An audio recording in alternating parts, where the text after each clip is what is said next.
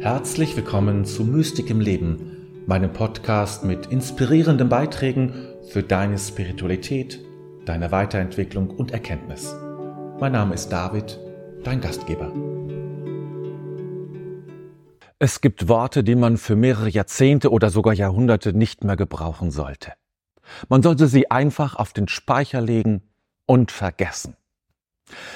Eines der Wörter, das ich dort gerne hin hinlegen würde, ist das Wort Sünde in seinen verschiedenen Formen. Sünder, sündigen, sündig. In der Alltagssprache spielt die Sünde nur noch eine Rolle, wenn wir mal wieder zu viel, zu süß oder zu alkohollastig gegessen und getrunken haben. Doch wer in einem christlichen Kontext groß geworden ist, kennt dieses Wort nur allzu gut. Zwar wird heute nur noch selten darüber gepredigt, so zumindest mein Eindruck. Doch all die klassischen Gebete, die man in Gottesdiensten hört, sind immer noch voll davon, selbst dann, wenn das Wort Sünde gar nicht vorkommt. Es ist wie eine Art von Infektion oder eine Färbung, die über die Jahrhunderte geschehen ist. Und viele von uns haben sich damit tatsächlich zutiefst infiziert. Diese Infektion sagt uns dann, du bist nicht in Ordnung. Ich behaupte jetzt mal, das Reden von der Sünde hat noch keine Sünde verhindert, sondern eher dazu geführt, dass noch mehr gesündigt wurde. Wenn ich von Sünde spreche, dann meine ich nicht mal eben bei Rot über die Ampel gegangen zu sein oder sowas. Natürlich ist das im engeren Sinne keine Sünde. Mir ist schon klar, dass es um viel grundlegendere Dinge geht, wenn wir über Sünde sprechen. Aber dieses Wort zieht so viel Bedeutungen mit sich, dass man es kaum noch einfangen kann, sodass seine wirkliche Bedeutung kaum klar wird. Das ist eine, eines der Gründe, warum ich dieses Wort nicht mag und gerne auf den Speicher bringen möchte. Und dieses Wort und seine vielen Bedeutungen und Missbräuche sind nicht nur in unserem Kopf, es ist in unserem Körper eingezogen. Wie Traumatisierungen sich auch körperlich niederschlagen, so ist es auch mit Worten wie Sünde, Sünder. Du findest es sogar in unserem Körperspeicher abgelegt. Deshalb die Frage, wann beginnen wir endlich zu begreifen, dass am Anfang unseres Lebens nicht die Sünde steht, sondern der Segen? Wann beginnen wir zu verstehen, dass Sünde richtig verstanden sich nicht für Machtspiele und das Ausüben von Druck eignet? Denn dazu wurde es missbraucht, vor allem im Christentum, so dass ich denke, dass man sehr viel aufräumen müsste, damit das Christentum seine dunkle Seite nicht nur endlich erkennt, sondern anschließend daran arbeitet, ein wirkliches Licht in dieser Welt sein zu können. Aber lass uns mal gemeinsam nachdenken, was denn in uns passiert, wenn wir sehr oft mit dem Thema Sünde konfrontiert werden, wenn wir all die Bücher lesen, Predigten hören und Gebete beten, die immer wieder auf die Sünde fokussieren. Denn dieses Sündengerede hat eine tiefe Wirkung auf uns, die genau entgegengesetzt verläuft. In unserer Psyche gibt es verschiedene innere Teile oder man könnte auch sagen Systeme. Es gibt zum Beispiel einen Teil in uns, auch in unserem Gehirn übrigens, der, dazu, der dafür zuständig ist, Unterschiede zu erkennen und Differenzen wahrzunehmen. Es geht darum, Fehler zu sehen und anschließend etwas zu verbessern. Das ist wichtig, dass wir Fehler erkennen, sonst machen wir immer den gleichen Fehler, logischerweise. Aber mit diesem Teil in uns sind zwei ganz wichtige Ereignisse verbunden. Wenn ich sehr auf Fehler achte und dafür sensibel bin, und das bin ich, wenn ich immer wieder über Sünde nachdenke und mir das zu Ohren kommt, dann komme ich automatisch in eine negative Stimmung. Und diese negative Stimmung fühlt sich nicht nur schlecht an, ist ja klar, sie hat auch eine zweite Wirkung dann, die für uns wichtig ist. Sie sorgt dafür, dass wir den Zugang zu unserem innersten Raum verlieren, zu unserem göttlichen Ich oder zu unserem Christusbewusstsein. Der innere Fehlersucher steht dem, dem Teil in dir konträr gegenüber, den wir das innere Selbst nennen können. Gleichzeitig sorgt unser innerer Fehlersucher dafür, dass wir immer mehr Fehler und immer mehr Sünde bei uns und anderen entdecken. Es verstärkt sich also selbst.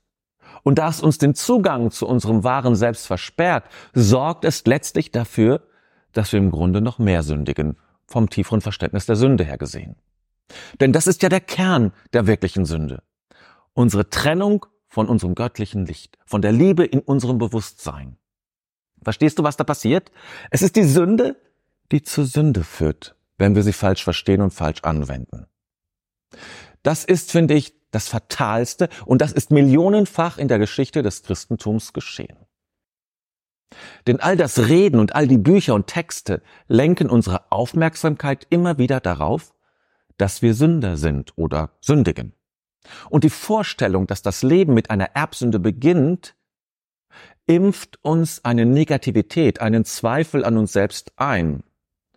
Und dieser Zweifel ist es dann, der sich selbst bewahrheitet und beweist. Und deshalb wird es Zeit, das abzulegen, wenn es noch in dir ist. Im Judentum gibt es keine Erbsünde. Der jüdische Glaube beruft sich ja auf das Alte Testament, was wir Altes Testament nennen. Kein Jude käme auf die Idee, in diesen Schriften die Erbsünde zu, zu finden oder zu sehen. Es ist ein Gedanke, der durch Augustinus in die Welt kam, der an sich selber litt, der ausschweifend gelebt hat und dann später anderen versagte, was er selbst einst genoss. Nicht die Sünde steht am Anfang. Am Anfang steht der Ursegen, die Gutheißung des Lebens, deines Lebens. Deine Gutheißung steht am Anfang deines Lebens. Jetzt könnte man schnell dazu übergehen, die Sünde ganz einzumotten. Einfach ab auf den Speicher und am besten ganz vergessen. Wir reden nur noch über das Gute, wollen unseren Blick nur noch auf unser Gelingen setzen, überall nur noch Liebe und Glück sehen. Ja, lass es uns so machen. Wir streichen auch andere Worte aus unserem Vokabular, die uns ein ungutes Gefühl bereiten. Zum Beispiel das Wort Fehler oder das Wort Schuld ja, auch das sind Kandidaten für unseren Speicher der überkommenen Worte. Und so wird es ja auch in vielen Büchern propagiert. Das positive Denken geht davon aus, dass wir alles schaffen können, wenn wir es nur, uns nur vorstellen und wenn wir unseren inneren Gedankengang oder Gedankenfluss ganz auf das Positive hin ausrichten. Klingt gut und logisch auch. Und die positive Psychologie sagt uns dann auch noch, dass wir am besten immer dafür sorgen, dass wir uns einfach gut fühlen. Es gibt viele Übungen dazu, die wir machen können. Für jede Lebenslage gibt es einen Weg und so können wir dafür sorgen, dass wir immer gut drauf sind. Das klingt doch wirklich sehr verheißungsvoll und auch irgendwie nachvollziehbar. Und so könnten wir uns auf den Weg machen und nicht nur Worte in den Speicher bringen, sondern auch Bilder, Gesten, Taten. All das vermeiden wir, alles, was uns auch nur den Hauch eines unguten Gefühls vermittelt und auf alle Fälle solche, die uns irgendwie klein machen. Ja, so könnte man tatsächlich vorgehen. Doch, das wäre fatal und ein großer Irrtum. Es klingt verlockend und ich bin im Laufe meines Lebens auch schon selbst mehrmals darauf reingefallen, muss ich zugeben. Wer wollte es auch verdenken? Wenn man ganz unten ist, wenn man spürt, mein Leben gerät aus den Fugen, dann sind doch Bücher verlockend, die mein Glück versprechen. Die mir sagen, ich muss nur lieben und reine Liebe sein und alles ist gut. Natürlich soll ich lieben. Und natürlich bin ich reine Liebe. Aber das heißt nicht, dass ich nicht auch anderes spüren darf, ja spüren muss.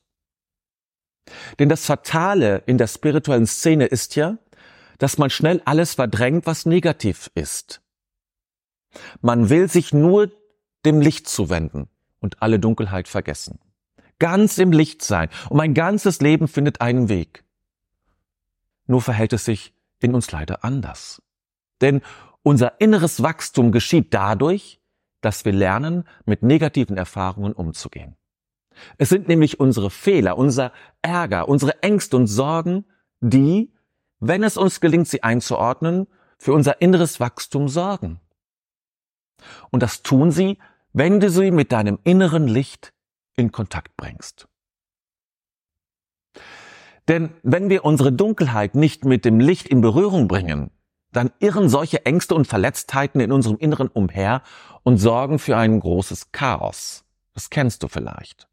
Oder um es anders zu sagen, wir brauchen den Kontakt mit unserer Dunkelheit, damit wir wirklich wachsen, reifen und an Tiefe gewinnen.